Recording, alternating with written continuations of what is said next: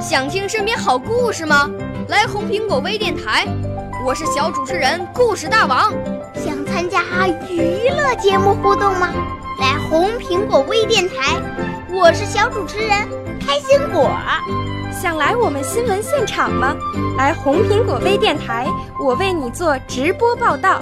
想有个机会脱口秀吗？来红苹果微电台，我带你在精彩栏目中互动开讲。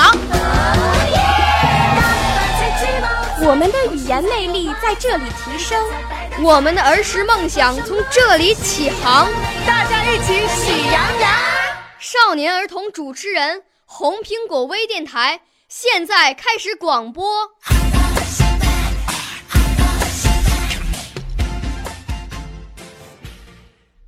我叫蒋旭阳，十三岁，北京市三藩中学学生。我五岁啦，来自从前。我六岁啦，来自陕西。我九岁，来自广东。我十二岁，来自北京。我们都是红苹果微电台小小主持人。我诵读的题目是《故都的秋》节选，作者郁达夫。不逢北国之秋，已将近十余年了。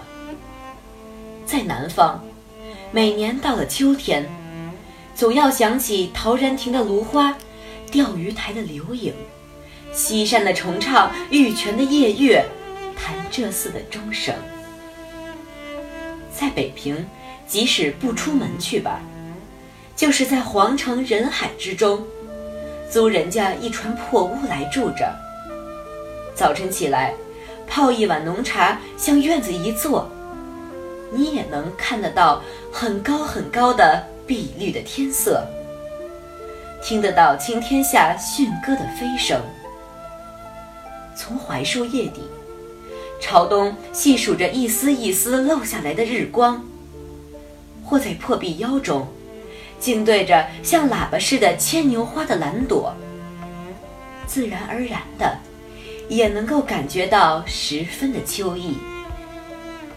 说到了牵牛花，我以为以蓝色或白色者为佳，紫黑色次之，淡红色最下。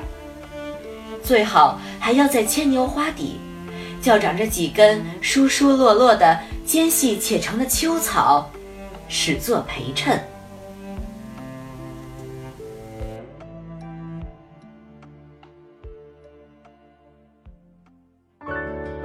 少年儿童主持人，红苹果微电台由北京电台培训中心荣誉出品，微信公众号：北京电台培训中心。